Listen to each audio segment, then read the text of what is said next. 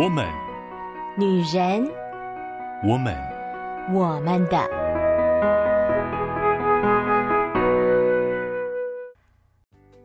Hello，Hello，各位亲爱的好朋友、好姐妹们，我是你们线上的好闺蜜秋雨。不知道最近天气在这么变化的过程当中，我可爱的姐妹们，大家的身体状况如何呢？秋雨最近啊，真的是在这个反复的天气当中，一直不停止的过敏，所以呢，每一天都在堆那个卫生纸山哦。希望各位姐妹们能够在天气当中好好的保养自己的身体。有的时候呢，真的天气开始变化，你就会感受到身体有一些呃不舒服，或有一些开始要去适应、开始要去调试的部分。想起最近我的朋友就看着我啊、过敏这么严重，他就忽然问了我一个问题，他就说：“诶，那你有没有去贴那个三伏贴？”然后我就脑海浮出一串问号，我大概隐隐约约知道这个东西，可是我从来都不知道它到底是干什么的。我就说，哎，三伏贴不是那种天气要变热的时候才去贴的东西吗？我印象中啦，微微的印象。然后他就说，对啊，对啊，那就是在天气要变热的时候，然后呢去贴在那个三伏天的时候去贴那个三伏贴，就好像绕口令哦。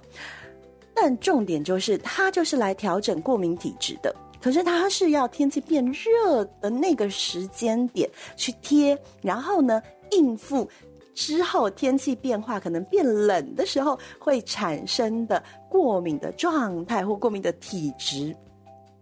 秋雨听到的时候，就特别的有一种感觉，哎，其实很多的时候，我们调理身体啊，或者是我们要面对一些状况，它取决的并不是当下我们有什么好的资源，有的时候是我们过去累积了什么，在过去累积的东西，会成为我们未来某一个时间点啊，可以有更好的能量，可以有更好的机会，那样一个瞬间的关键。因此呢，我们最近跟大家分享。如何运用独处时间做一些也许现在不知道为什么要这样做的事情，或者是现在做这个觉得好像意义并不大。比如说，你可能累积呃写一些东西啊，或者是不管是挑战一些技能啊，在人际关系上做一些突破啊，可能在短时间你都不太有一个非常清楚的目标，或者是你会觉得那个目标非常的遥远，虽然你定了，但是你不一定达得到。可是真的不知道我们。一直累积下去，累积出来的那能量，会不会在我们人生的某一个时间点迸发出最美丽的火花？很开心可以借由这两个月的时间，跟各位好姐妹们一起来分享这本书的内容。而今天呢，秋雨要跟大家分享最后一个部分。在之前呢，我们已经理解了。独处时间对每一个人的重要性，我们也开始学习挑战，怎么样每一天空出一些时间，或者是每一个礼拜空出一些时间，专门留给自己。而我们也借由作者的分享跟提醒，知道了在独处时间这么宝贵的与自己约会的时间当中，我们可以先进行反学习，好好的整理自己的过往，好好把一些呃会。框住自己，会限制住自己的标签，或者是一些刻板印象，整理干净，把一些过去的，嗯，需要被改变、需要被更新的东西整理出来，让它有机会往前进，有机会有不一样的呈现。那反学习了之后，我们就开始进步了。我们开始去触碰一些我们过去可能不敢触碰的东西，或者是把我们自己还不够好、比较弱项的部分，可以稍微的加强。在独处时间，我们可以做到这么多的东西。那么今天最后一步，也就是如何一直不断的持续下去呢？我们如何让我们自己能够一直拥有独处时间，而且在独处时间一直更新、一直进步？每一天，每一天都能够成为一个更好的自己呢？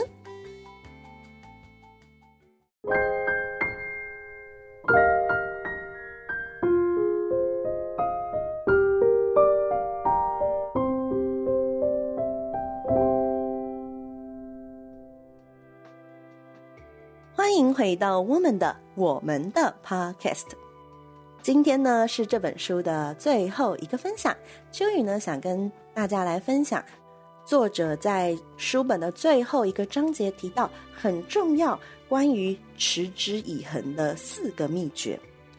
持之以恒，我觉得是我们不管在做什么事当中最重要但也最不容易的一个非常关键的因素。秋雨自己本身也是一个常常就是没有呃持久力，我可以前面有爆发力，或者是有一个冲劲，有一个特别的能量。但是我很不容易持续的一直做下去，我觉得对我来讲的确也是一个蛮大的挑战。而作者呢，在这本书的最后，他给我们一些小小的秘诀跟提醒，让我们可以努力尝试怎么样持之以恒。唯有持之以恒，我们才有办法真的好好的累积能量哦。所以呢，作者说，持之以恒的第一个秘诀就是反复，反复的做同一件的事情。可能有些人会觉得这样不是很无趣吗？但是呢，其实有的时候重复的事情是可以帮助我们呃把思绪平静下来、稳定下来的。而在这样的思维之下，我们换另外一个角度，当我们今天希望有一件事情它可以持之以恒的做下去，就让它变成我们日常生活中会一直重复做的事情。秋雨对这件事情最大的感触就是减肥，呵呵，因为减肥这件事情，正是秋雨人生当中非常大的一个挑战。呃，我过去曾经用过非常多的方式减肥，但后来我就有一个很强大的感受，就是无论是什么方法，有些人会用运动、用代餐，呃，我过去也用中药，然后呢，也用过呃饮食控制调整，不管是什么方式，如果这一个做法只有在这个减肥的时期使用，我没有办法，呃，用这个方式一辈子。就是有些人会说戒淀粉，但是呢，我知道我自己是不可能一辈子都不吃这些我可能会很喜欢的东西，我没有办法戒一辈子。我可能在这段时间戒除，但是我没有办法戒一辈子。只要我没有办法，呃，一辈子做到这件事情，包含什么运动啦，包含呃戒除怎么样啦，包含饮食控制啦，或什么之类的。只要我没有办法一辈子做到这件事情，那我就是没有办法，我就是不可能用这个方式，因为这个方式对我来说只是暂时的，我还是会复胖，我还是会走回我原本的样子。作者也是这样子想的，他觉得他把这件事情，不管是进修，不管是做喜欢的事情，不管是凌晨起床，他如果希望自己一旦开始就持续做下去，那么就是。一直做到这件事情成为日常生活的一部分，而不是只是习惯，是变成理所当然，不是特定去做。持之以恒有一个很特别的关键，就是它不是做到完美哦，就算做得很随便，也不停止。就算过程中有很多的失败挫折，或者是我其实就是并没有做得非常的好，呃，我根本就只是敷衍的，但也都不停止这件事情。即使失误多，看不到明显的改变，很无聊，一次的又一次的重复，这都没有关系，就是一直反复的去做，一直反复的，呃，让它变成生活当中的一个习惯，它就会开始产生累积。而持之以恒第二个秘诀，跟前面的反复做好像有个很大的对比哦，就是休息。当我们在重复的过程当中，有的时候我们会忽然觉得很疲惫、很无力，那也没有关系。有的时候我们的状态不好，就是代表我们需要休息了，我们需要让自己重新可以回到那个继续做这件事情的状态。有的时候我们休息，我们是会愧疚的耶，我们会觉得说，好像别人都在努力，然后我在休息，然后别人都。这么的呃，把握所有的时间，那我却好像停下来了，我们会觉得很愧疚。可是只有能够享受休息的时间，才不会一直努力努力，然后最终被冲垮，最终被整个压垮。我们真的需要带着呃一个，就是毅然决然的，不需要感到不安。其实真的觉得需要休息的时候，就去好好的休息，然后享受自己休息的时刻。不过，作者在这里提醒我们一件事情哦，比起在累的时候休息，其实更有效的是在感到疲惫之前就休息。习惯本来就不是短时间能够养成的，所以到呃把它变成日常的这样子反复的理所当然之前哦，我们其实应该是需要花一段时间。而既然需要花一段时间，那就可以把休息这件事情也放进这个规律里面。比如做三天，然后就休息一天，固定的安排好的，不用等到累了再休息。然后接下来拉长，变成做五天，休息一天。而心态上面其实也是，呃，可能原本我们会觉得啊，才做三天就放弃了吗？就停下来了吗？好像不太好。我们把它改成哦，我已经做三天了，所以我需要休息一天。然后接下来可能习惯了、适应了，就觉得哎，那我就是已经做五天了，那我就再休息一天吧。用这样子的心情去面对做的时间跟休息的时间。而休息不一定都是睡觉哦，有些人是需要用睡觉来呃放松跟休息，有些人可能是听音乐，有些人可能是呃做一件他自己觉得，比如说划手机，比如说看漫画，不管你是哪一种，其实就是可以安排一个和目标不一样的修行方式。重点就是让自己可以有充电的感觉，有再更多的能量注入的感觉。就有的时候也会这样哦，我就会整个去放纵一下，完全把所有的事情摆烂，然后呢，放自己就是很放纵的躺在床铺上，然后看手机，然后划一堆有的没的没意义的东西。但是再一次得到能量了，你就可以再一次去尝试跟挑战，进入那个持之以恒的循环里面。其实持之以恒的做某件事情。久了，那件事情当然就会变成简单，因为它就变成了一个呃，你很擅长，而且你很直觉性可以去做到的事情。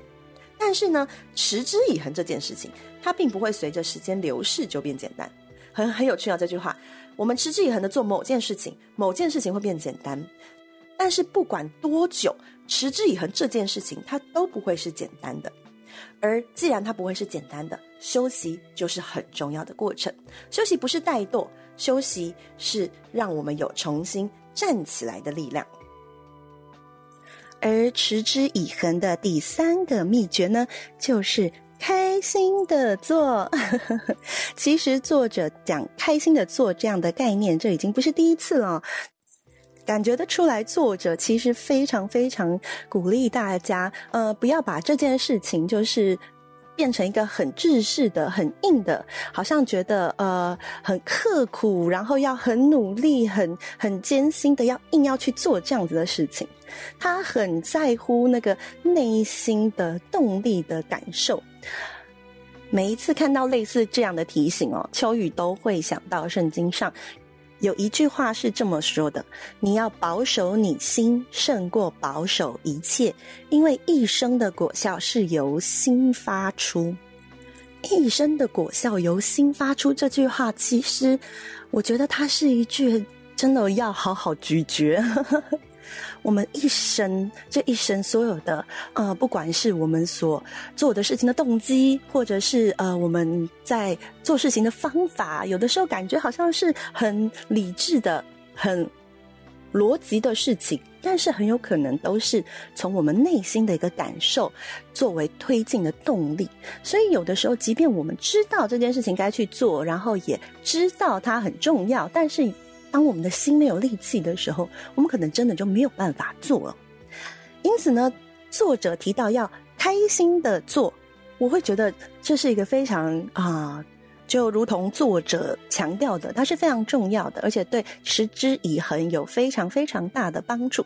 不过话又说回来啊，当然我们会觉得啊，如果这件事情我做得很开心，我当然可以开心的做啊。但问题就是生活中不可能有这么多开心的事情嘛，对不对？很多事情我们会觉得那是被迫不得已的，比如说我不得已，我为了要赚钱，所以呢我要去工作，这个工作又不一定是我最喜欢的事情，等等等，所以很难持之以恒。但是呃，今天我们主要当然讲的是在独处时间。独处时间，我们做的事情，第一个可以选我们真的很有兴趣的事情。第二个，其实作者有提醒到哦，很多时候很多事情，我们在思考这个事情的时候，我们一开始如果我们就已经用一个呃比较觉得疲惫、比较非要做不可这样子的心情去想的时候，那我们就会做得越来越疲惫。但如果呃我们一开始就尽可能的调整我们的心态，我们可以选择开心的去做这件事情，那么就增加了我们可以成功的几率。作者说，任何人都有权利选择是否能开心的做现在正在做的事情，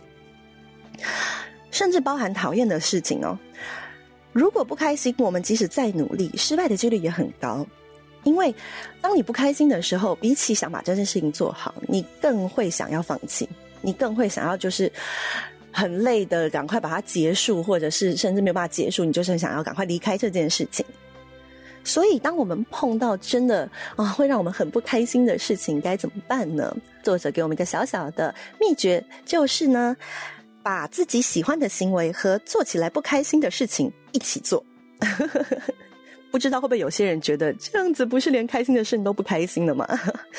其实不是的。呃，举例来说，比如呢，在辛苦的工作之后，呃，我们就可以。找同事啊，或者是找自己的好朋友啊，就说啊，我们下礼拜发薪水，那我们就要去吃一顿好吃的，或者是再努力一下啊，下个月就有休假了，或者是下个月好像没有什么特别的休假日啦，或者是特别呃的活动啦，那没关系，我们可以选一天的下午，我们来开下午茶 party，类似这样子，就是你让那个不开心的事情当中。夹杂一些其实你会期待的开心的事情，让自己每一天都有一些小小的期待，让自己的每一天因为这个小小的期待可以变得开心一些，可以变得充满更多的能量一点。那除了让一整天都变得开心一些之外，另外一个秘诀就是经常表达自己感受到的快乐，然后跟其他人分享。这件事情，秋雨自己很有感触，因为我自己也的确是这样子的。我会把我呃发生的小小的开心的事情，但是我就会稍微啊、组织一下我的语言呢，然后呢跟我身边的人分享。因为你会发现，当分享的时候，你会得到回馈，而得到回馈以后，那个感受就会加成。而且有的时候，你会发现，当你分享这些让你觉得快乐的事情啊，快乐的感受给别人的时候，它是有感染力的，它是可以感染你身边的人，让他心情也变得好一些，心情也变得好起来。所以，这不但你会得到好的回馈，你也可以成为别人的那个开心的缘由哦。所以，无论昨天过得如何，我们的每一天早上还是会。来报道，我们新的一天都还是会来到。既然如此，那么我们就开心的度过每一天吧。即便有曾经失败的事情，我们也给自己一些时间再次挑战。即使是每天要走同样的路，我们也可以踩着比较轻快的步伐，或者是我们可以啊、去尝试挖掘一些普通生活当中但是不普通的时刻。如果想笑就笑吧，不需要太顾及很多的面子啊，或者是摆出来的形象啊。如果有机会，也可以试着主动靠近一些难相处的人，挑战看有没有可能破冰，或者是挑战有没有可能有机会跟他多说一点话，多认识他一些。放松一点，用轻松的态度面对生活，其实这也是可以让我们持之以恒面对自己要做的事很重要的一个秘诀。而第四个秘诀呢，就是将目标和处境分离。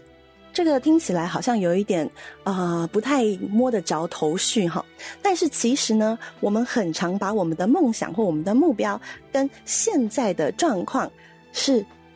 混在一起看的。比如说。很多时候我们觉得很累，我们觉得这个挑战很难很难达成，或者是我努力了，可是我都没有朝它前进，就很想放弃的时候，我们可以再把它厘清一点，到底让我觉得很困难的是我的梦想很困难，还是我现在遇到的状况让我觉得很困难？比如呃，书中以读书当例子。很多的考生都会觉得哦，很累，然后很疲倦，然后读书很痛苦。但其实很多时候不是读书本身这件事情让他觉得很痛苦，而是可能他读了很久，但是成绩没有起色，跟别人比起来他还是落后。也有可能是啊，想要玩的时候都不能玩，然后未来又感觉一片茫然，所以会觉得好累哦，好痛苦哦。换句话说，我们想要放弃的原因，有可能跟我们的目标不是完全必然的关联性。秋雨在看到这一段的时候，不知道为什么我就想起了，呃，秋雨对于洗衣服这件事情，一直莫名的有一种奇怪的抗拒感，就是，呃，我会觉得很麻烦，然后我会觉得每次想到洗衣服就会很没有动力，总觉得它就是伴随一堆的很麻烦的事情哦。但是呢，呃。当我去厘清我为什么不喜欢洗衣服，其实洗衣服不就是把衣服丢到洗衣机，然后就是按钮，然后就洗好了吗？但是呢，整理完了以后，就就发现，我其实最不喜欢的是晾衣服跟收衣服这两件事情。不是做这件事情不喜欢，是我很容易就是洗衣服，然后时间到了的时候我没有注意到，然后呢就过了时间了，或者是我忘记了，所以那个时间就一直。delay，或者是我就忘记把衣服拿下来了，然后衣服就挂在那边非常的久，类似这样的状况，我很容易就忘记了。它没有办法是我一口气完成的事情，因为它就是一个阶段一个阶段，然后呢，你都要等一阵子，然后你就会忘记。好了，我就会忘记。所以后来秋雨就觉得。我今天要达成，我可以把衣服洗好。我在住宿舍的时候，这件事情相对来讲就容易得多。很大的一个关键就是烘衣机，在宿舍的时候有烘衣机哦，所以呢，基本上我。可以省掉几个麻烦事。第一个，我把它丢进去以后，然后呢，呃，我接下来就可以直接把它丢到烘衣机。它是我大概可以在呃两三个小时之内完成的事情，它就不会可能我还要呃晾衣服，晾完衣服可能还要隔天或再隔一天，然后再去收，就不会拉得很长。所以，当我意识到这一点的时候，呃，后来我就回到家里要住的时候，我就说服了我的父母亲要买那种洗脱烘 可以一次做到好的洗衣机。虽然因此哦，它要洗得非常之久，但是我可以提早把时间设定好。然后呢，我回来以后，我就直接拿衣服就好了。我觉得很多时候，其实就如同书上说的，我们有的时候遇到一个困难的事情，其实有可能是因为我们现在的处境。让我们没有办法很好的来完成这个事情。如果我们现在有想要放弃的事情，其实可以先想一想，我们为什么想放弃。然后我们也可以观察一下那个压力的原因到底是什么。把原因整理出来以后，你就会发现，呃，这些原因当中有可能有一些的确是那个目标有一点难度，但是有一些有可能你换一个方式，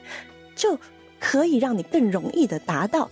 这个目标，或者是就会减少你现在感觉困难跟想放弃的感受。秋雨在练空中瑜伽的时候也特别有感触。很多时候你会觉得啊，为什么别人都可以很顺利的可能翻身就上去，可能很容易的就呃做到那个看起来很难的动作？但是老师很常讲，有的时候只是你呃用力的方式不对，或者是你。用错了一个使劲的方式，你其实只要换一个方式，你可能就做得到了。我们真的可以好好的整理一下，如果我们想要放弃的时候，是什么东西让我们最想放弃呢？而那个最关键的因素，是不是有可能因为调整一下，我们就有机会离我们的梦想更近一些了呢？这本书的最后一个章节叫做“平凡的日子就是特别的日子”。书中写了一句很可爱的瑞典谚语，是这么说的：“少点恐惧，多点希望；少吃点，多咀嚼；少发牢骚，多深呼吸；少怨恨，多去爱。这样，世上所有的美好都将属于你。”不知道大家对于好好生活的定义是什么呢？是有很成功的工作，有很好的收入，是可以让自己的二十四小时都充满了意义，都非常的积极，这样算是好好生活吗？其实有的时候，好好生活就是我们更加的啊看重我们的每一步，即使犯错失败，我们也不会停下我们的脚步，就算很累，但是我们也不轻易放弃。即使我们是害怕的，即使觉得未来很渺茫，但是呢，我们也不会因此停下脚步。我们仍然愿意勇敢的去尝试，我们愿意克服我们的孤单，从困难当中找到仍然能让我们心情有点喜悦的小确幸。即使受伤，我们也有能力自我复原。不因为他人的批评和评价动摇，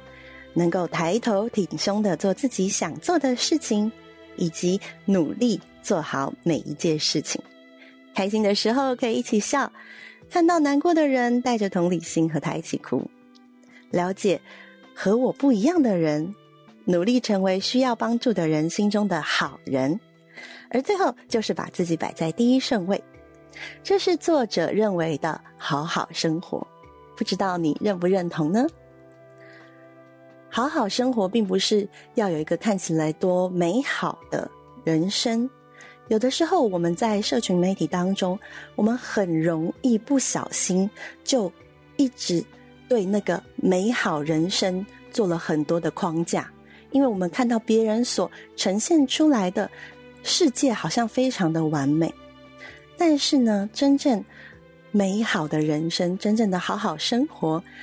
其实是我们能够品味、品尝我现在的每一个时刻、每一种状态。作者在书中分享了，呃，他母亲身体上的一些状况，让他体会到原来平凡生活是多么幸福的一件事情。其实这也让秋雨啊、想念起我的母亲，在陪伴他最后那一段日子的时候，其实秋雨也是这样感受到的。特别是我的母亲需要用到呼吸器，而且是一种很强压的呼吸器去辅助她的呼吸，而这个时候。你就会觉得哇，原来，啊、呼吸并不是一件很容易的事情啊。对一般人来说，呼吸根本就是你没有要考虑，你不可能会去意识到的事情。但是，真的当发生很多事情的时候，我们才会发现，原来我们生活当中的平凡都是非常非常珍贵的时刻。因此呢，作者提醒我们。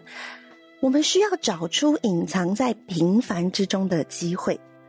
我们每个人都很期待自己是特别的人，但是呢，当我们每天过着千篇一律的日子，很容易忘记自己其实有多么的特别。所以这时候，我们需要诚实的面对自己的情绪，学习新的事物，倾听自己的声音，就会发现隐藏的机会。成为特别的人，不是要成为最棒的人、最厉害的人。我们不需要好像用一些很华丽的，不管是物质的东西，或者是看起来很厉害、很炫的技巧来包装自己。其实，我们只要能够维持现在的样子，就已经很好了。我们只需要啊、一边很放松的，也许享受着你喜欢的啊、茶咖啡，很放松的享受着你喜欢的音乐，然后呢，回头好好重新看自己现在的状态，把握住我们每一个当下，每一个此时此刻的时间。我亲爱的好姐妹、好朋友，啊、呃，不知道连续两个月这样的分享，有没有让你开始更多关注你自己呢？秋雨真的很希望你可以把你自己放在一个很重要的位置。很多时候，我们倾尽心力去努力完成一些事情，但是那些事情其实跟我自己没有什么太大的关联性，那真的是很可惜的。我们需要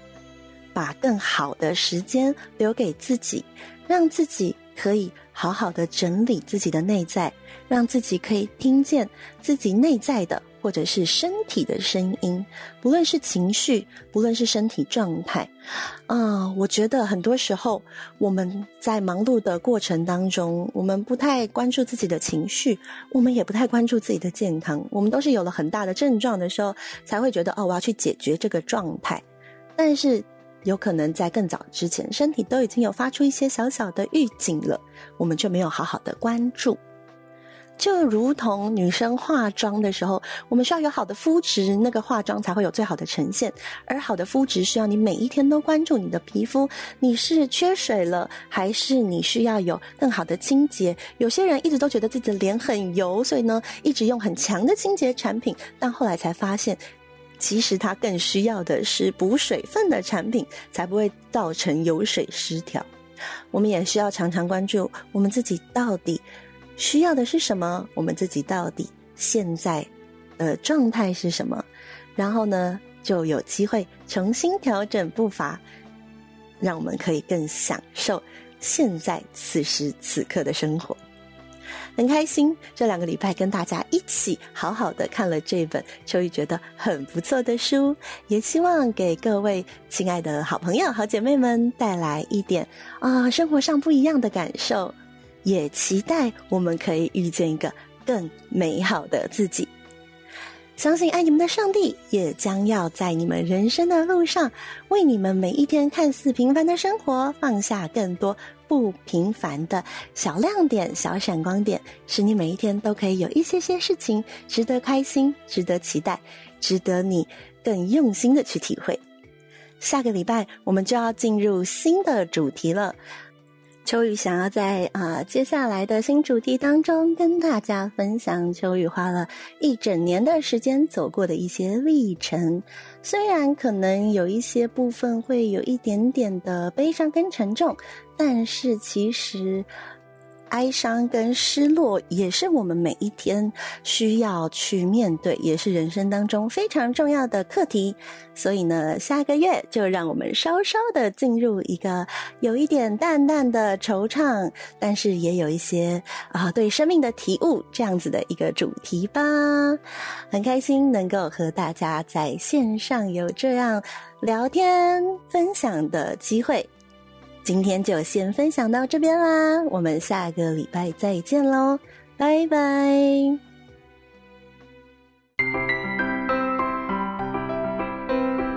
以上节目由台北远东福音会制播，